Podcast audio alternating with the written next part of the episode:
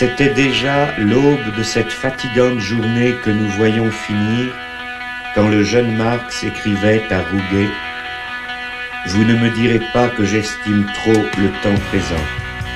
Et si pourtant je n'en désespère pas, ce n'est qu'en raison de sa propre situation désespérée qui me remplit d'espoir. Immer dienstags um 12 Uhr. Schwer gelesen?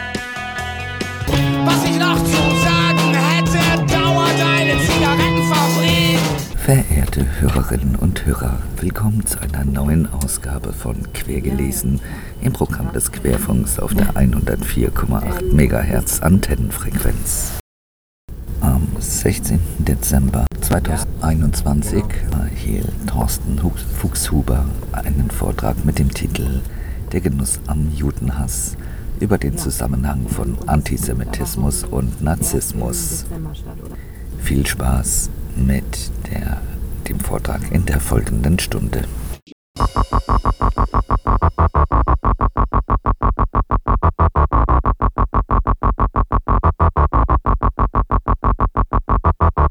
Erstmal herzlich, erstmal auch schönen Abend an alle, die zuhören oder zuschauen und mich nicht sehen kann, leider. Ich wäre natürlich sehr gern in Trier gewesen, aber es geht jetzt natürlich aufgrund der aktuellen Situation nicht. Und ich freue mich aber natürlich trotzdem, dass ich äh, zu der Veranstaltungsreihe eingeladen worden bin.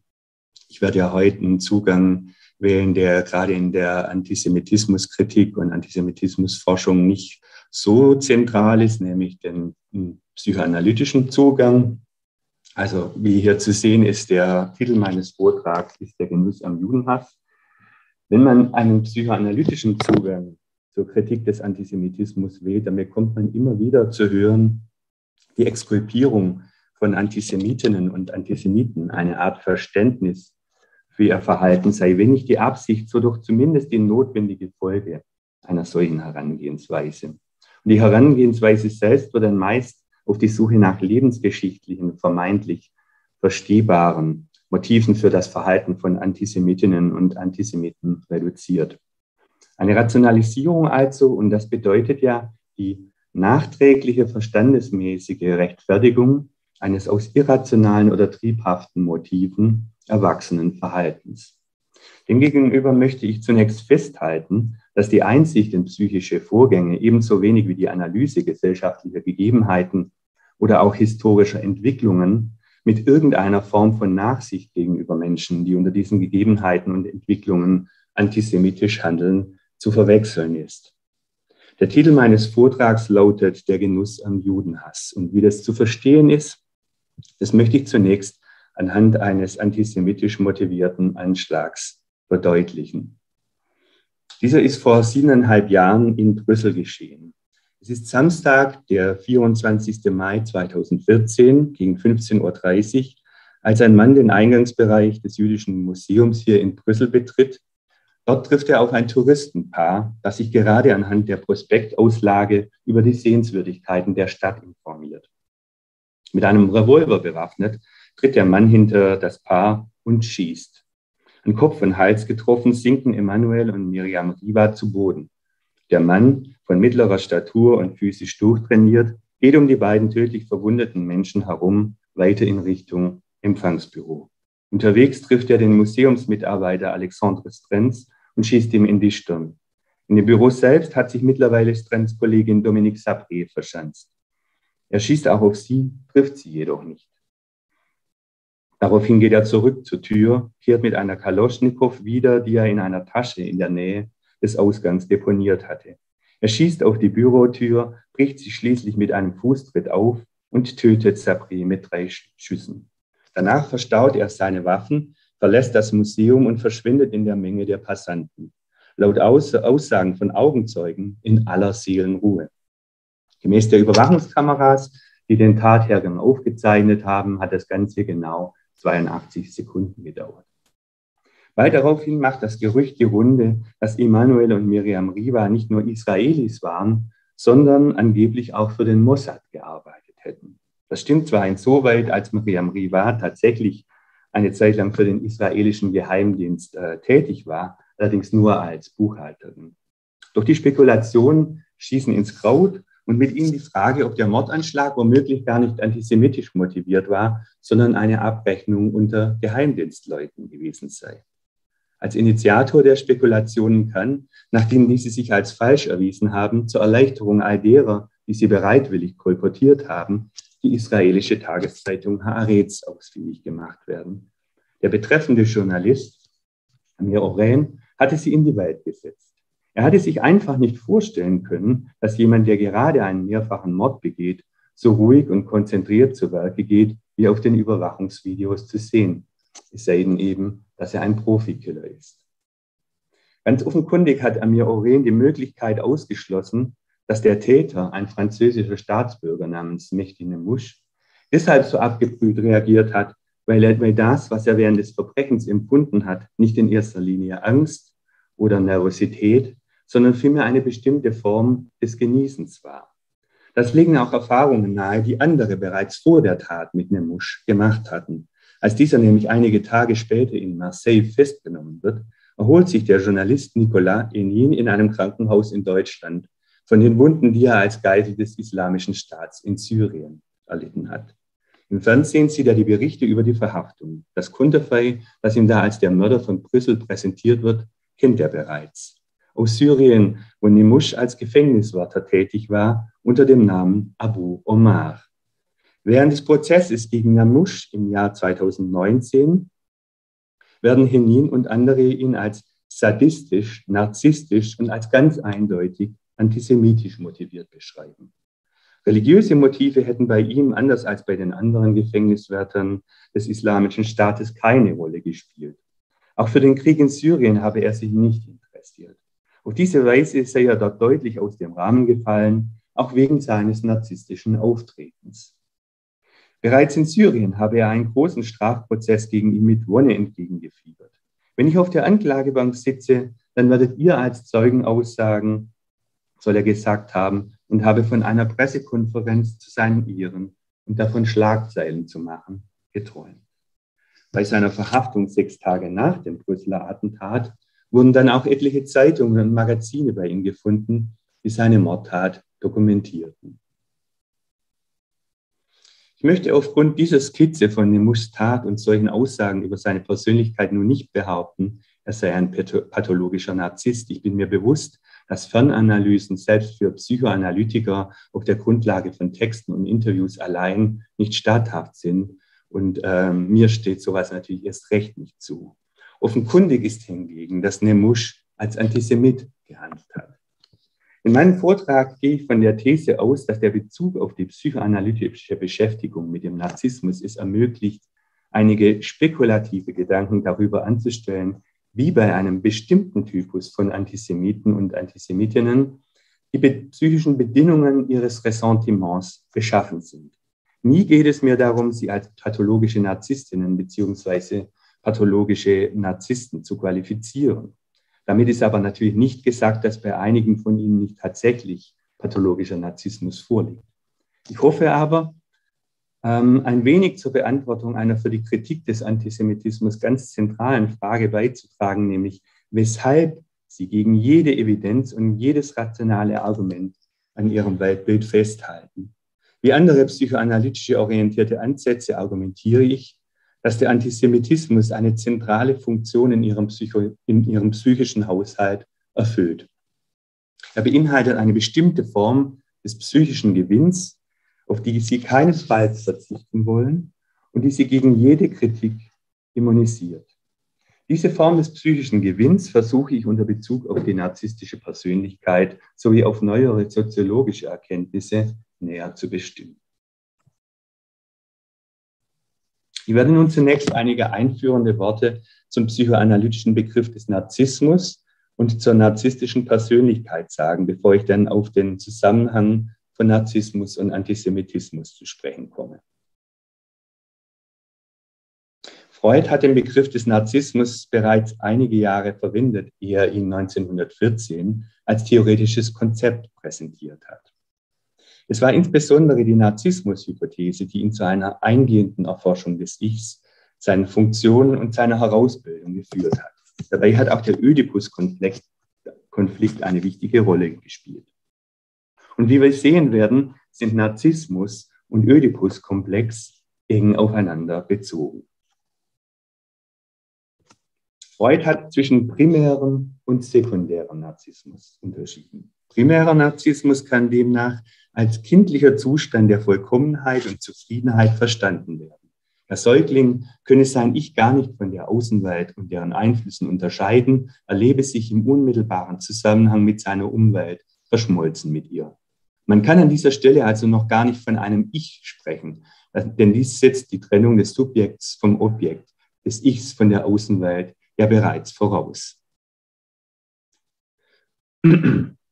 Genauso verhält es sich auch mit dem Allmachtsgefühl, mit dem der primäre Narzissmus bisweilen umschrieben wird. Allmacht setzt ebenfalls ein Subjekt-Objekt-Verhältnis begrifflich voraus, damit Macht über Objekte ausgeübt oder zumindest fantasiert werden kann. Es geht also um einen objektlosen, undifferenzierten Zustand, den der Begriff des primären Narzissmus beschreibt. In der Vollständigkeit halber, der sekundäre Narzissmus bedeutet kurz gesagt den Rückzug der Libido von den Objekten, von geliebten Objekten, die die Libido einst besetzt hat und die Hinwendung dieser Libido zum Ich. Die Herausbildung der Persönlichkeit, psychoanalytisch gesprochen, des Ichs als der Instanz, die die Triebansprüche mit den Ansprüchen und Erfordernissen der Realität zu vereinbaren sucht, besteht demnach gerade in der Entfernung von diesem primären Narzissmus. Es geht um die Einsicht, dass dieser kindliche Idealzustand nicht aufrechterhalten werden kann. Das merkt das Kind recht bald, wenn es zum Beispiel Hunger bekommt und dieser nicht unmittelbar gestillt wird. Dazu bedarf es einer Aktion der Eltern, auf die das Kind angewiesen ist. Deren temporäre Abwesenheit im traditionellen Rollenbild, die temporäre Abwesenheit der Mutter, kann nachträglich als Archetypus einer narzisstischen Kränkung verstanden werden. In einem teils schmerzhaften Prozess beginnt das Kind zu lernen, dass es eine Außenwelt gibt das bedeutet auch zu akzeptieren, dass die Realität den Aufschub und auch den Verzicht auf die Erfüllung der Triebansprüche abverlangt. Eine gelungene Bildung des Ichs setzt daher voraus, dass das Ich zwischen sich, seinen Wünschen und Triebansprüchen einerseits und der Außenwelt mit ihren Anforderungen andererseits zu unterscheiden weiß. Diese Unterscheidung ermöglicht nicht zuletzt die Bewältigung des ödipalen Konfliktes, der insofern tatsächlich im direkten Gegensatz zum Narzissmus steht. Ich stelle hier nur die auch von Freud als einfach bezeichnete klassische Form des Oedipus-Komplexes vor, die in mehrerlei Hinsicht geschlechternormativ ist und auch von Freud mit dem Hinweis versehen wurde, dass sie nicht die häufigste ist, sondern, Zitat, einer Vereinfachung oder Schematisierung entspricht, die allerdings oft genug praktisch gerechtfertigt sei. Zitat. Freud ging davon aus, dass das Kind in einer bestimmten Phase, zunächst von Freud der Pubertät, dann dem Alter zwischen drei und fünf Jahren zugeordnet, seiner Entwicklung den unbewussten, vom Es als der Triebinstanz ausgehenden Wunsch entwickelt, sich mit dem Elternteil anderen Geschlechts sexuell zu vereinigen. Den gleichgeschlechtlichen Elternteil erkennt es daher als Rivalen. Dieser wird jedoch als übermächtig wahrgenommen. Das weckt wiederum Ängste. Zugleich entsteht der Wunsch, den Rivalen oder die Rivalin zu beseitigen. Das aber führt zu Schuldgefühlen. Um diese Ängste und Schuldgefühle abzuwehren, identifiziert sich das Kind letztlich mit dem gleichgeschlechtlichen Elternteil, anstatt diesen ersetzen zu wollen. Es versucht ihm nunmehr nachzueifern. Und es ist diese Identifizierung, im Zuge derer sich das Ich konstituiert und die Triebansprüche des Es von den Erfordernissen der Realität zu unterscheiden lernt. Im Zuge der Identifikation mit dem gleichgeschlechtlichen Elternteil übernimmt das Kind dessen Normen und Werte. Im weiteren Verlauf der Entwicklung führen dann Lehrer und andere Autoritäten der Gesellschaft die Vater- bzw. Mutterrolle fort. Das Kind internalisiert so das vom gleichgeschlechtlichen Elternteil repräsentierte Gesetz, die damit verbundene Strenge und das ihm zugrunde liegende Inzestverbot. Mit dem von Freud so bezeichnenden Untergang des Oedipus-Komplexes bildet sich sogleich das Über-Ich heraus, die Gewissensinstanz. Als Abwehrpol der Persönlichkeit ist das Ich die Instanz, die für eine gelingende Bewältigung des ödipalen Konfliktes steht. Es versucht, die Triebansprüche des Es mit den Ansprüchen der Außenwelt zu vereinbaren und erkennt auf diese Weise die Realität als solche an. Was ist jedoch, wenn diese Bewältigung misslingt? Der pathologische Narzissmus stellt eine mögliche Folge Es ist gewissermaßen eine Scheinlösung des ödipalen Konfliktes.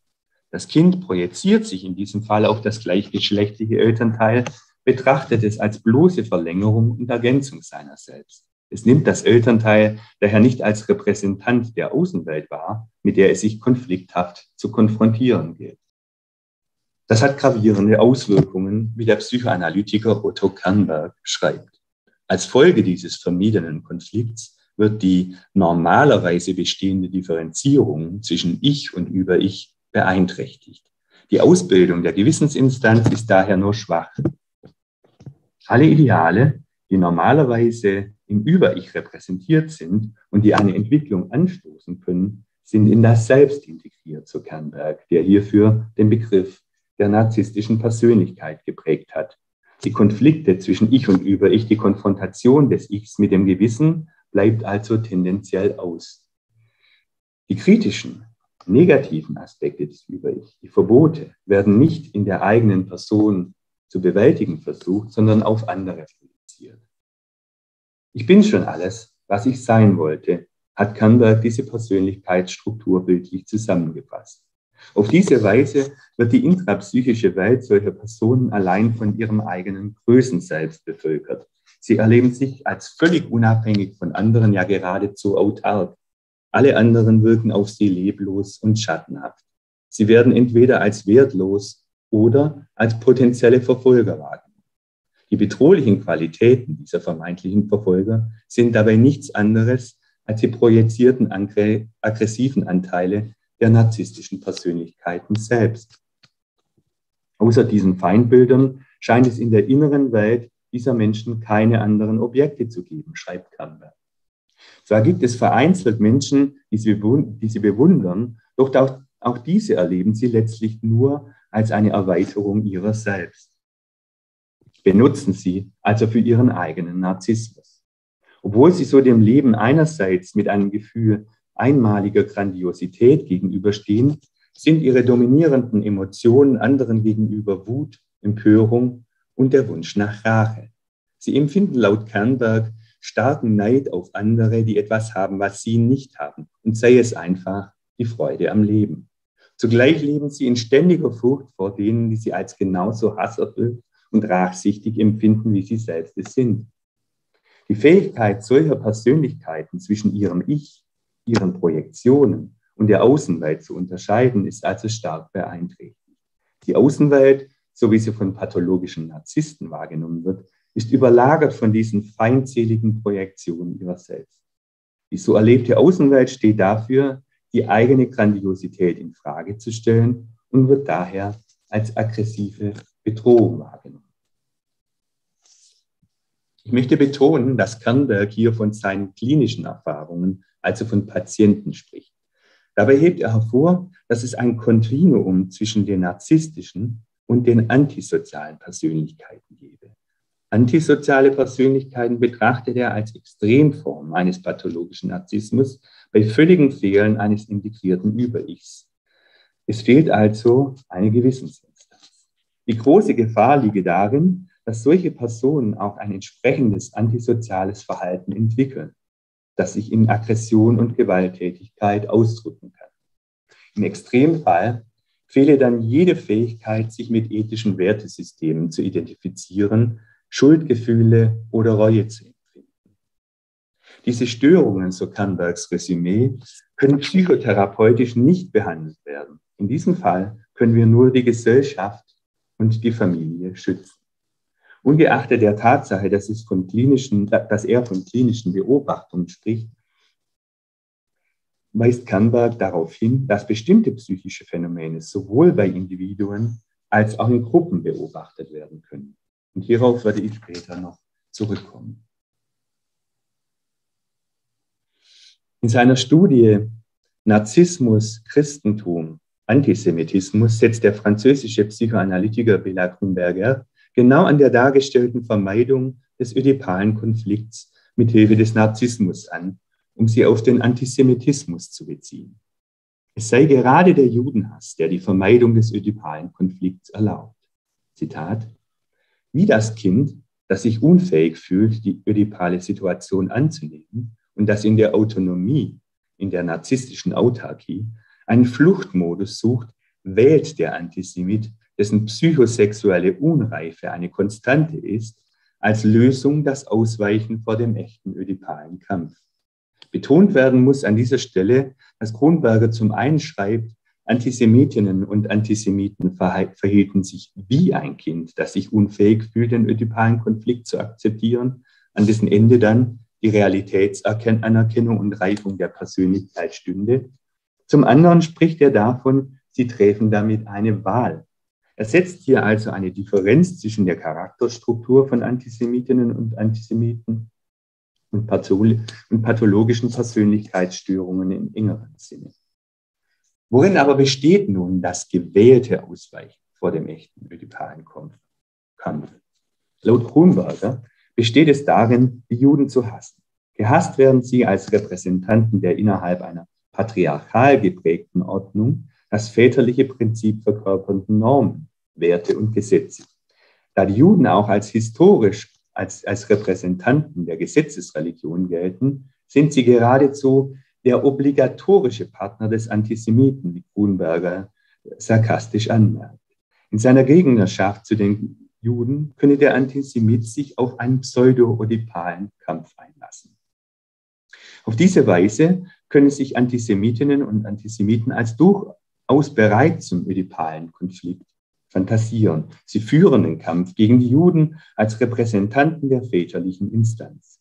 Zugleich jedoch gewährt ihnen diese Pseudolösung die Gratifikation der Aufrechterhaltung der narzisstischen Vorherrschaft gegen das väterliche Prinzip.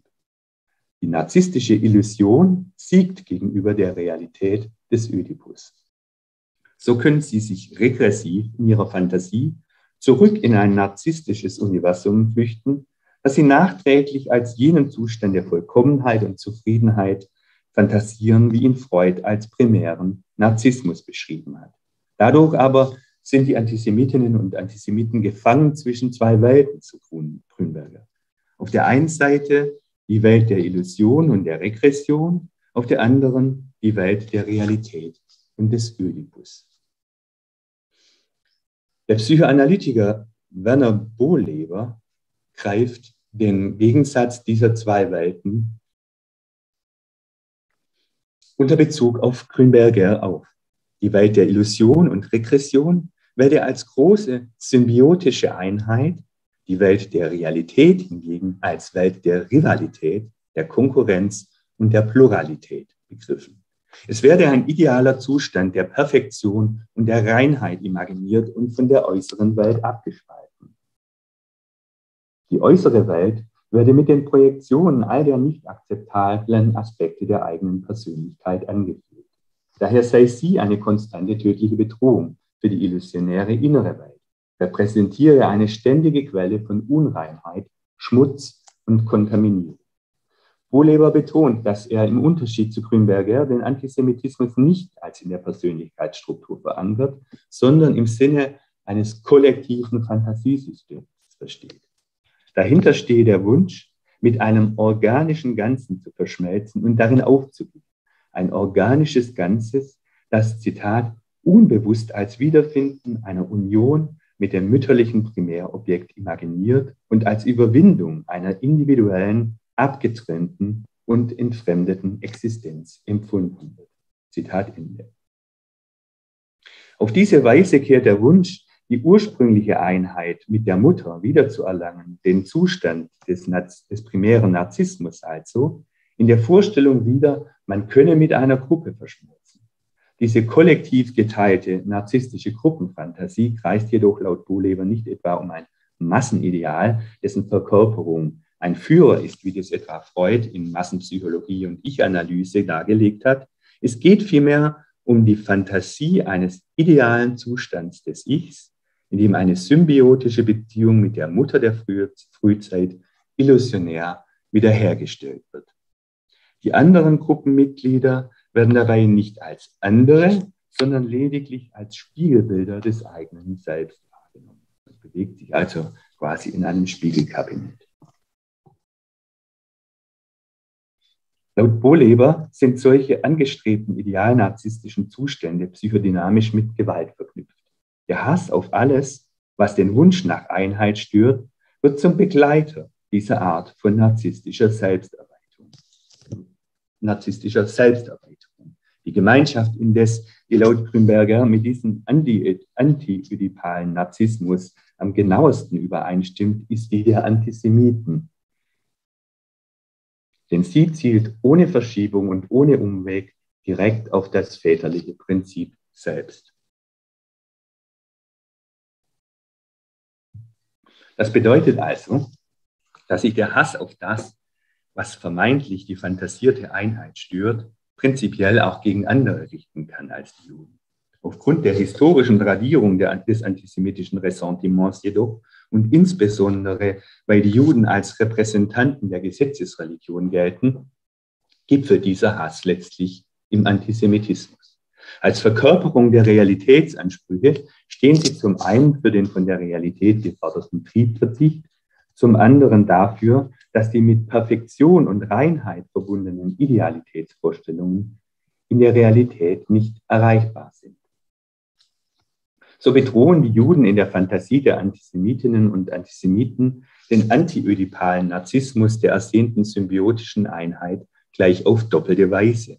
Sie werden mit archaischen Imagines belegt, die aus all dem bestehen, was der reine Narzissmus des Subjekts nicht akzeptiert, schreibt Grünberger. Also das schmutzige, unreine, ansteckende, lüsterne, dämonische. All das, was in dieser Vorstellungswelt gesäubert und vernichtet werden muss. Da der Wunsch nach Rückkehr zu der nachträglich vorgestellten ursprünglichen Einheit aber nicht realisierbar ist, kann auch die Aussonderung und Vernichtung derer, die der Einheit vermeintlich im Wege stehen, nie an ein Ende kommen. Das narzisstische Streben nach Reinheit braucht eine Apokalypse, bringt Grünberger diese psychische Dynamik auf den Punkt. Dies lässt sich derzeit insbesondere am islamistischen Antisemitismus studieren. Und das möchte ich im Folgenden unter Rückgriff auf einige wichtige Studien aus Frankreich zeigen. Ich werde mich dabei an dieser Stelle überwiegend auf männliche Islamisten beziehen, weil bei Islamistinnen bestimmte Differenzierungen gemacht werden müssen, die ich im Rahmen dieses Vortrags nicht leisten kann. Auch der französische Psychoanalytiker und Islamismusforscher Feti Ben Slama greift die von Bohleber beschriebene Fantasie auf, in der die Gruppe zum illusionären Ersatz für die ursprüngliche Einheit mit der Mutter wird und wendet sie auf die Gemeinschaft der Muslime an. Diese wird bekanntermaßen auch mit dem Wort Ummah bezeichnet. Ben Slama weist darauf hin, dass sich dies etymologisch auf denselben Wortstamm wie Um, das arabische Wort für Mutter, bezieht.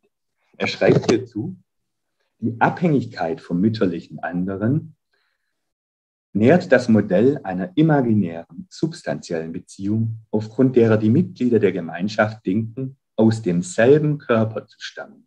Dieser Körper werde jedoch als heiliger, entsexualisierter Körper vorgestellt.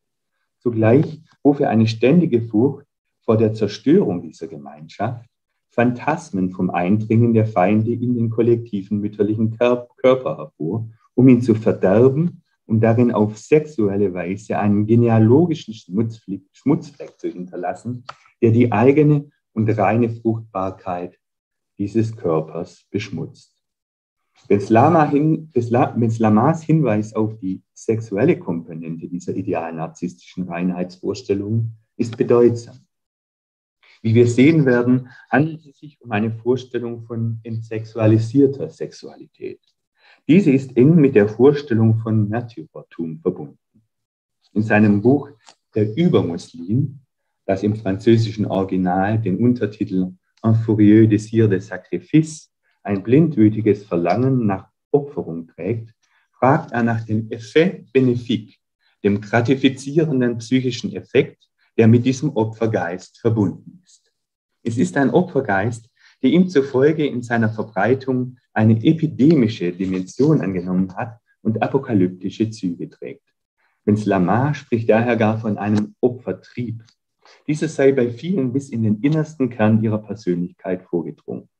Um dies zu verstehen, müsse analysiert werden, wie die Todesbereitschaft der Einzelnen mit einem Grandiosität versprechenden Angebot zu sterben, wie dies etwa vom Islamischen Staat gemacht wird, zusammenhängt.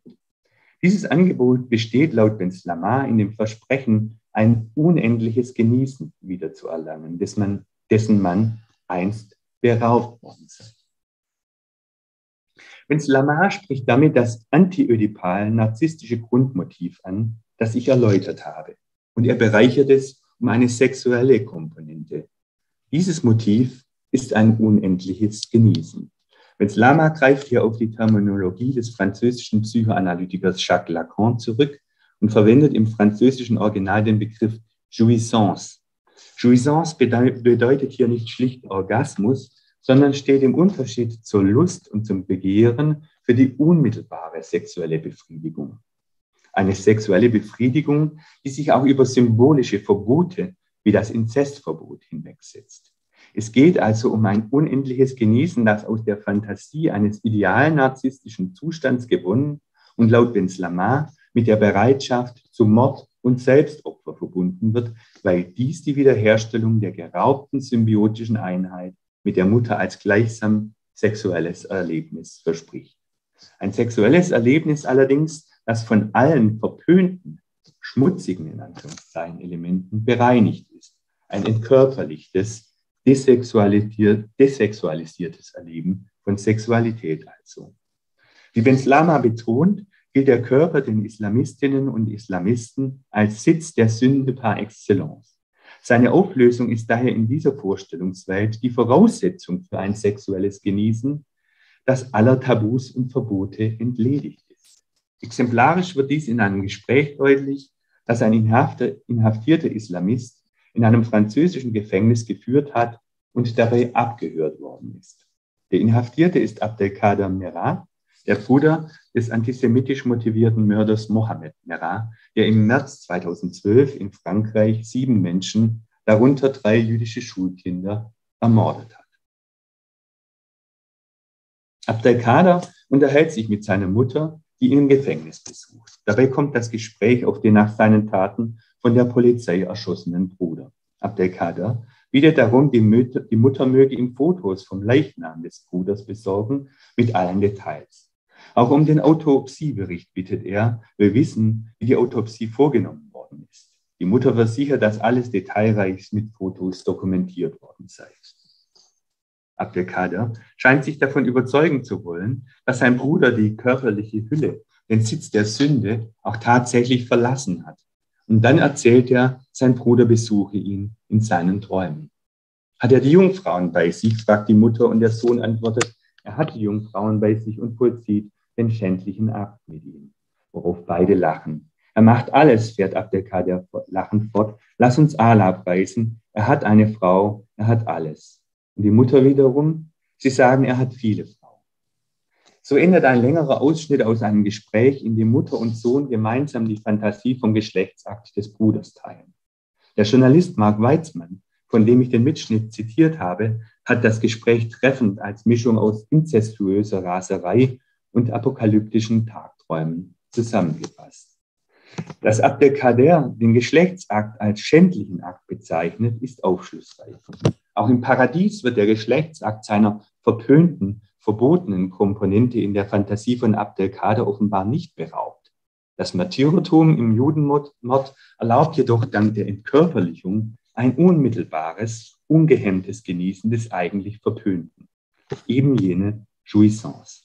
Das Märtyrertum erlaubt die Wahrung der Reinheit im schändlichen Akt. In gewisser Weise erinnert all dies an das, was in den 60er Jahren im, im Umfeld der kritischen Theorie als repressive Entsublimierung bezeichnet worden ist oder diskutiert worden ist. Damit war eine partielle Freilassung von Sexualtrieben gemeint, die doch streng reglementiert bleibt und so der Herrschaftssicherung dient. Im hier dargestellten Fall bleibt der Sexualakt allerdings illusorisch.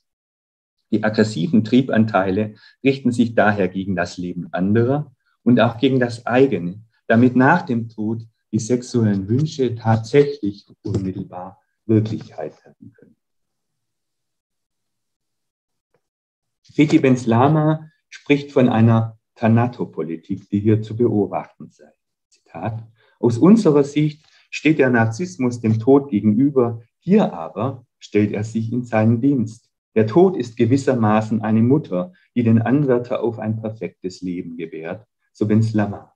Wenn ich den jungen Menschen zuhöre, die im Dschihad sterben wollen, dann verblüfft mich, dass sie sprechen, als ob ihnen der Tod ermöglichen wurde, aus dem Leben zu erwachen. Der Dschihad lässt sie vom Tod als der Quelle eines wahrhaftigeren Lebens träumen, das ihnen ein Genießen verschaffen würde, gegen das das aktuelle Leben nur wie eine vorübergehende Erregung wird.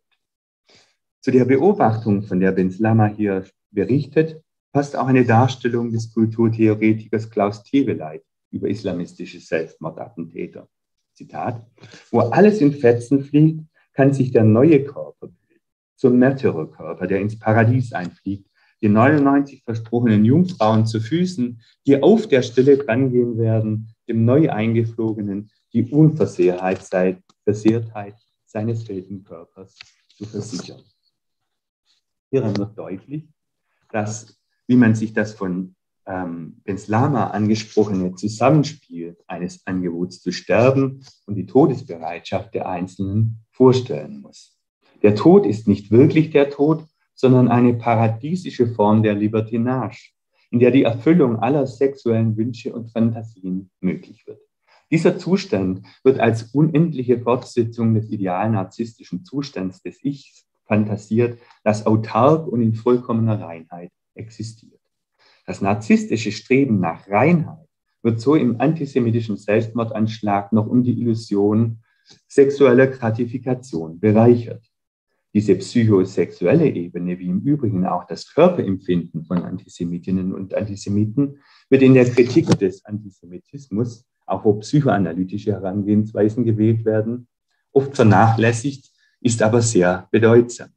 Das gilt wie am vorliegenden Beispiel für die antisemitische Motivation des Dschihadismus, den der Antisemitismusforscher Günter Jikeli als derzeit gewalttätigste Form des Antisemitismus in Europa bezeichnet. Es ist aber für die Kritik des Antisemitismus allgemein von Bedeutung, weil der Gewinn, den insbesondere männliche Antisemiten aus dem Antisemitismus ziehen, eben nicht nur ein rein psychischer, sondern ein psychophysischer ist. Betty Benslama basiert seine Ausführungen und Beobachtungen, die er während seiner klinischen Arbeit in einem psychologischen Zentrum in der Banlieue von Paris gemacht hat. Der Titel der Studie, der Übermuslim, bezeichnet, äh, bezieht sich auf Freud und den Begriff des Über-Ich. Benslama habe bei Personen, die er behandelt hat, über Jahre hinweg das Gefühl beobachten können, nicht muslimisch genug zu sein. In Reaktion hierauf entwickelten viele von ihnen eine paradoxe Form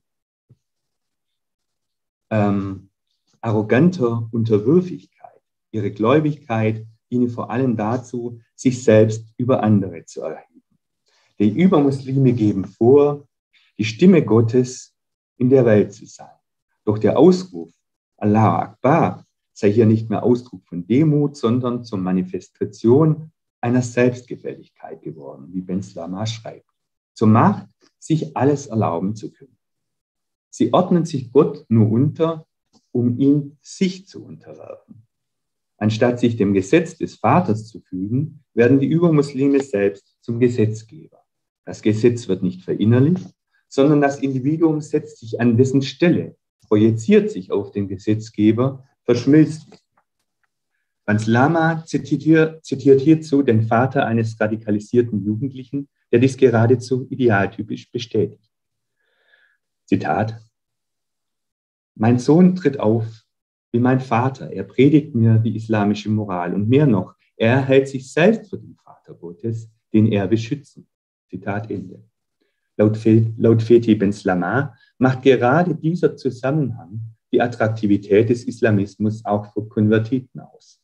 Zitat, sie konvertieren aufgrund des Begehrens, im Namen des Gesetzes außerhalb des Gesetzes zu stehen. Der Übermuslim sucht ein Genießen, das man als Mensch-Gott-Inzest bezeichnen könnte, weil ein menschliches Wesen vorgibt, in dem Maße mit seinem Schöpfer verschmolzen zu sein, dass es in seinem Namen handeln kann und zu seinen Lippen und zu seinen Händen wird.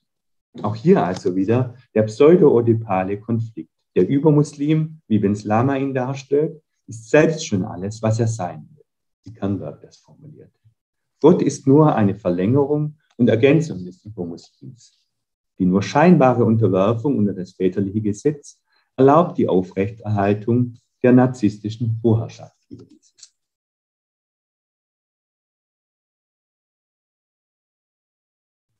Der französische Soziologe Farad Khosrow-Kabar bestätigt die klinischen Beobachtungen, die Benz Lama gemacht hat und ergänzt sie um seine eigenen Befunde zur sozialen Basis dieser Entwicklung.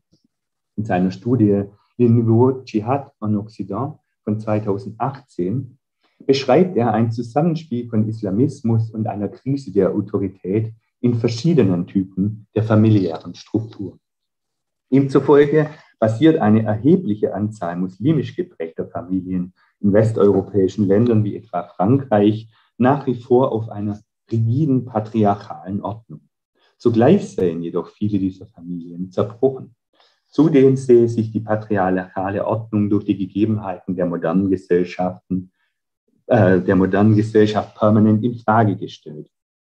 Im Resultat sei der Vater entweder aufgrund seines fragilen Status in der Gesellschaft de facto seiner väterlichen Funktionen beraubt oder wegen seiner Abwesenheit symbolisch tot.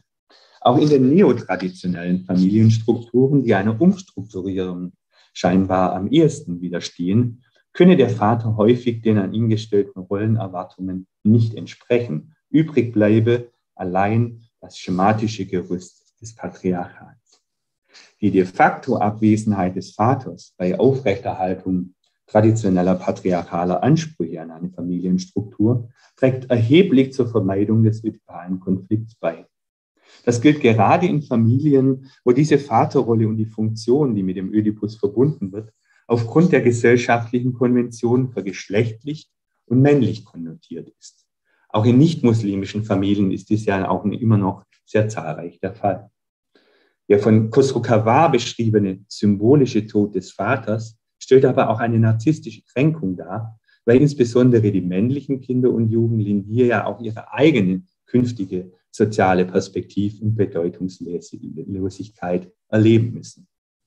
Sie erleben den Tod der patriarchalen Omnipotenz, die ihnen gerade in den von Kosukawa beschriebenen neotraditionellen Familienstrukturen versprochen wurde. Angesichts dessen verheißt die Identifikation mit der Ummah eine kollektive narzisstische Kompensation dieser Kränkung und die Wiederherstellung eines nachträglich imaginierten, verloren geglaubten idealen Zustand des Ichs. Khosrow spricht auch hier, spricht ja auch von einer Neo. Diese sei durch eine über alle Maßen gesteigerte Einheitsvorstellung gekennzeichnet und ist mit einer im Kern antisemitischen Feindbestimmung verbunden. Wie auch, Bensla, äh, auch Bohleber betont Benz Lamar die apokalyptische Dimension dieser Dynamik. Zitat, die Apokalypse das ist zugleich Enthüllung und Beendigung des Sinns, finaler, wenn auch melancholischer Triumph, und zwar in Verbindung mit dem vorweggenommenen Genießen des Endsieges des Islam.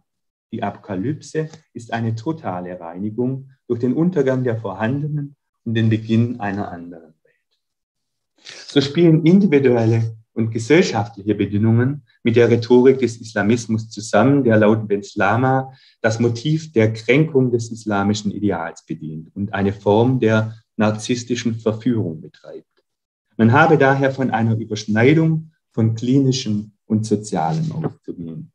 Und das kommt der vorher erwähnten These Bohlevers entgegen, wonach Antisemitismus zumindest nicht primär als Teil der Persönlichkeitsstruktur, sondern im Sinne eines kollektiven Fantasiesystems zu verstehen ist, wie, es, wie ich es hier am Beispiel des Islamismus zu zeigen versucht habe.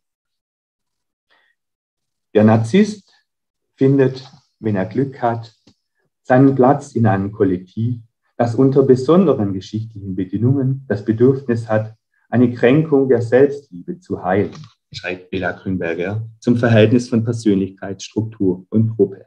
Doch auch wenn er hier von Heilung spricht, sollte der Zusammenhang von Narzissmus und Antisemitismus nicht primär in einem klinischen Sinne verstanden werden. Auch Fethi Ben Slama betont, dass die Analyse der subjektiven Realität, die dem hier, zu, die, die dem hier zur Debatte stehenden Phänomen zugrunde liegt, abgesehen von wenigen Fällen nicht auf Wahnsinn oder Schuldunfälligkeit hinausläuft. Man darf nicht vergessen, zu Slama, dass es sich um den Lebensweg eines Menschen handelt, der über das Schicksal seiner Anlagen selbst bestimmt. Damit folgt er der Auffassung Adornos, der mit Blick auf autoritäre Charaktere auf, auf autoritäre Charaktere ebenfalls schrieb, es sei falsch, sich diese als psychisch krank vorzustellen. Zitat, vielmehr bewahrt das kollektive Warnsystem, dem sie sich verschreiben, Entschuldigung,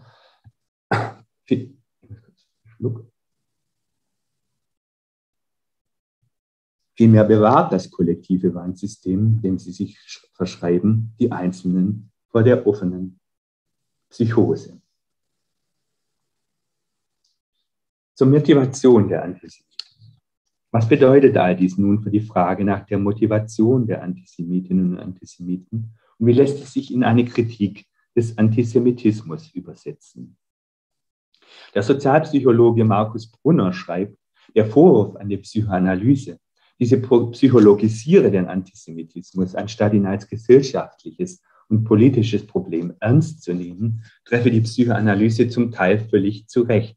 Erstens verkenne sie häufig die Allgegenwart und Normalität des Antisemitismus in der modernen Gesellschaft.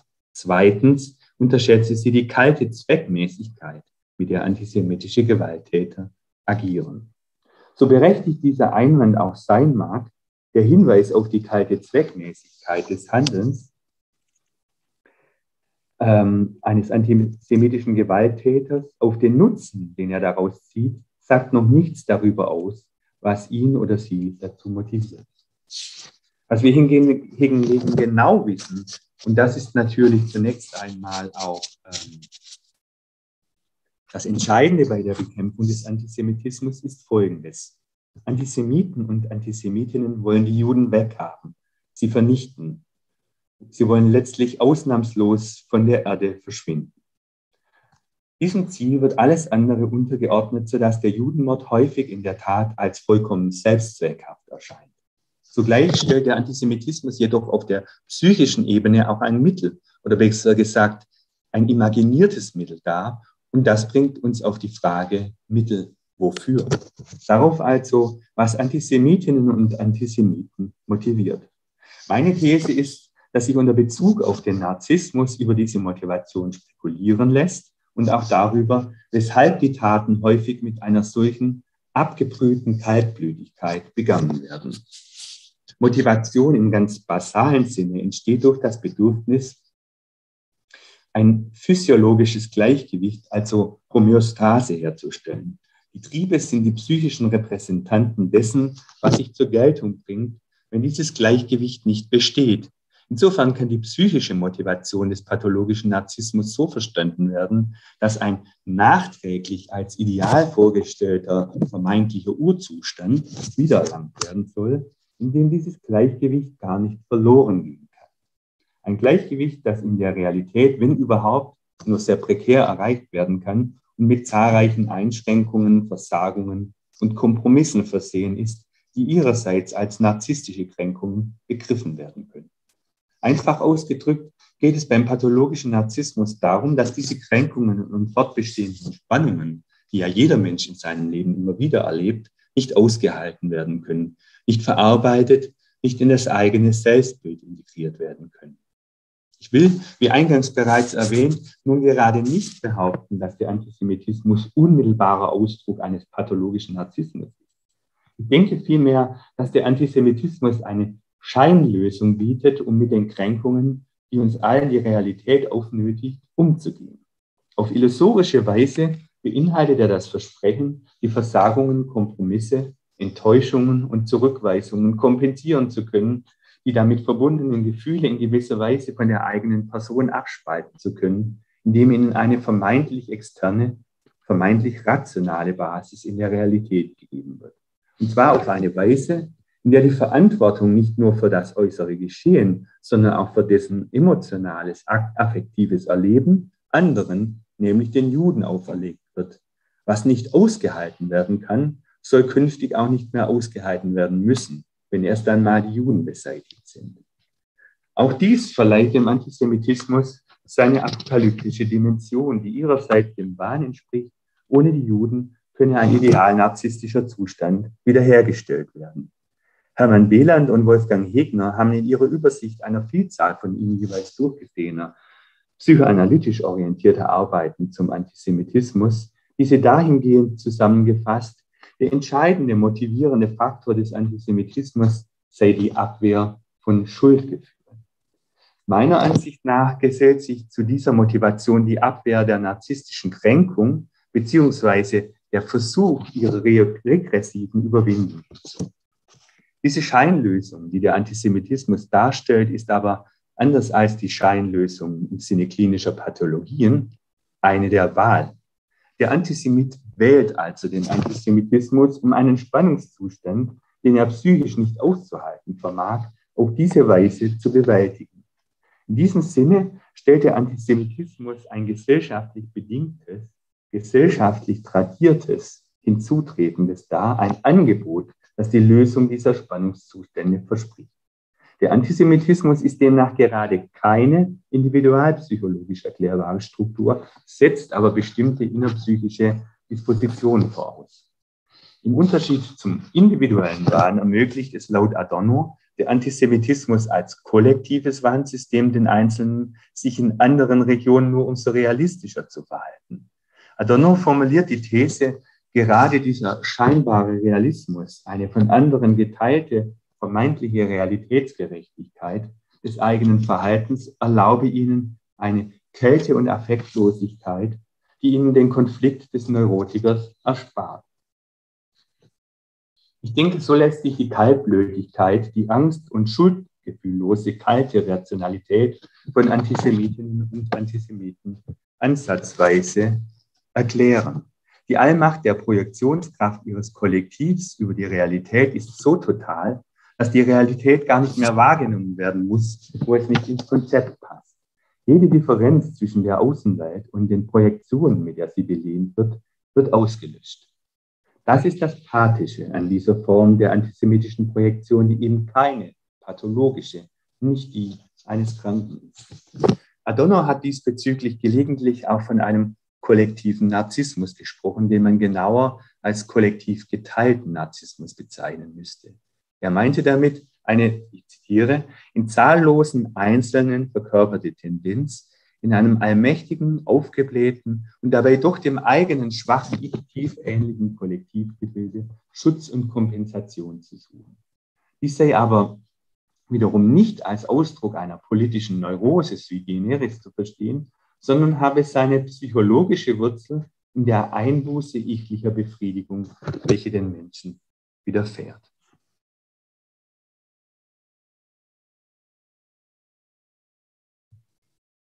kommt zum Resümee. Der psychische Gewinn, den der Antisemitismus verspricht, besteht also erstens in der Illusion, vor einer Konfrontation mit der Gesellschaft und damit auch der Realität bewahrt zu werden, die mit narzisstischen Kränkungen verbunden ist. Dort, wo diese Kränkungen empfunden werden, werden die Juden dafür verantwortlich gemacht. Dies erlaubt eine umfassende Regression bis hin zur Vorstellung der Wiederherstellung einer symbiotischen, homöostatischen autarken Einheit. Und es beinhaltet eine psychophysische Komponente, die auch eine sexuelle Gratifikation verspricht. Damit verbunden gewährt der Antisemitismus zweitens die Illusion eines grandiosen Größenselbst.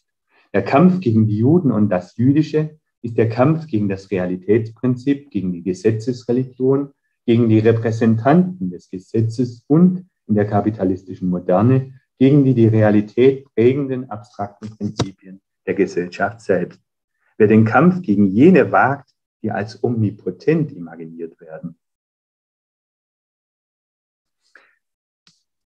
ähm, wer den Kampf gegen jene wagt, die als omnipotent imaginiert werden, muss in dieser Vorstellungswelt noch über deren Allmacht stehen. Antisemitinnen und Antisemiten imaginieren sich so heroisch im Widerstand. All dies verschafft ihnen einen physisch, äh, psychischen Genuss. Und drittens enthält der Vernichtungswunsch gegenüber den Juden das Versprechen, das Gesetz selbst zu vernichten und mit ihm auch jede rechtliche, moralische und normative Bindung, was eine Verewigung des Genusses verheißt. Der imaginierte, autarke, homöostatische Idealzustand muss dann nicht mehr verlassen werden. Das Genießen wird ein unendliches und grenzenloses sein. Bis dieses Ziel erreicht ist, kann jede antisemitische Tat, jedes antisemitische Massaker als Akt der Reinigung begriffen werden. Antisemitinnen und Antisemiten sehen sich selbst als Heiler, die der Welt einen Dienst. All dies jedoch macht solche Charaktere für Aufklärung so unerreichbar. Sie erleben nämlich nicht nur ihre Gefolgsleute im Sinne einer Bestätigung ihres Größen selbst, sondern auch ihre Kritikerinnen und Gegner. Jede Aufmerksamkeit, die ihnen wegen ihrer antisemitischen Haltung zuteil wird, und sei sie noch so ablehnen, stachelt sie nur umso mehr an. Bar aller moralischen Restriktionen und Gewissensbisse dienen ihnen selbst die schärfsten Vorwürfe und strafrechtliche Nachstellungen allein zum Beweis ihres Mutes, mit dem sie einer feindlich gesinnten Umgebung trotzen.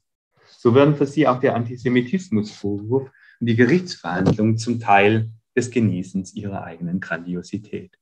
Umso wichtiger ist es daher, sie gesellschaftlich auf allen Ebenen in die Schranken zu weisen. Es geht darum, ihnen klarzumachen, dass es eine Realität gibt, die ihnen gegenüber wehrhaft ist, die sich ihren Allmachtsvorstellungen und Projektionen eben nicht fügt. Was bedeutet all dies für die Kritik des Antisemitismus? Zum einen zeigt sich in einem spezifischen Sinne, wie sich die gesellschaftlichen Bedingungen in den Einzelnen niederschlagen und die Virulenz des Antisemitismus begünstigen. Zum anderen deutet sich zumindest an, was individuell die Empfänglichkeit dafür begünstigen kann, dem Antisemitismus eine bedeutsame Funktion im psychischen Haushalt zuzuweisen.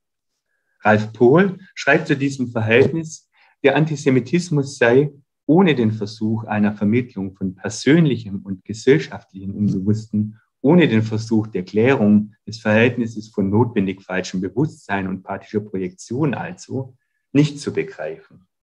Ich gebe ihm insofern recht, als eine solche Vermittlung versucht werden muss, allerdings in dem Bewusstsein, dass sie letztlich nicht gelingen kann, ja nicht einmal gelingen darf. Es handelt sich hier um ein Verhältnis der unüberbrückbaren Nicht-Identität.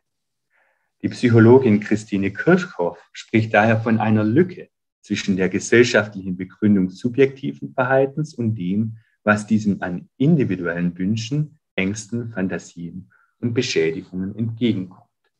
In dieser Lücke zwischen beiden liegt negativ allerdings, ich zitiere jetzt Christine Kirchhoff, in dieser Lücke zwischen beiden liegt negativ allerdings und als allgemeines nicht positiv zu fassen, auch die Bedingung der Möglichkeit der Freiheit.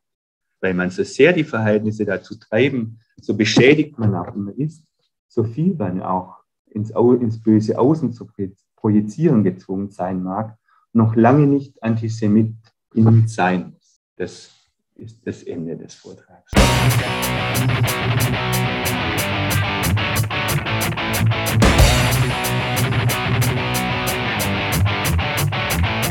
Thorsten Fuchshuber war das mit Der Genuss am Judenhass über den Zusammenhang von Antisemitismus und Narzissmus, gehalten am 16.12 online. Das war quer gelesen. Wir hoffen, die Sendung hat euch interessiert. Bleibt ihr gewogen und lasst euch nichts gefallen. Bis zum nächsten Mal. Ciao. C'était déjà l'aube de cette fatigante journée que nous voyons finir quand le jeune Marx écrivait à Rouget Vous ne me direz pas que j'estime trop le temps présent. Et si pourtant je n'en désespère pas, ce n'est qu'en raison de sa propre situation désespérée qui me remplit d'espoir. Immer dienstags um 12 Uhr. Schwer gelesen. Toleranz, Toleranz, Toleranz, voll und ganz, Toleranz.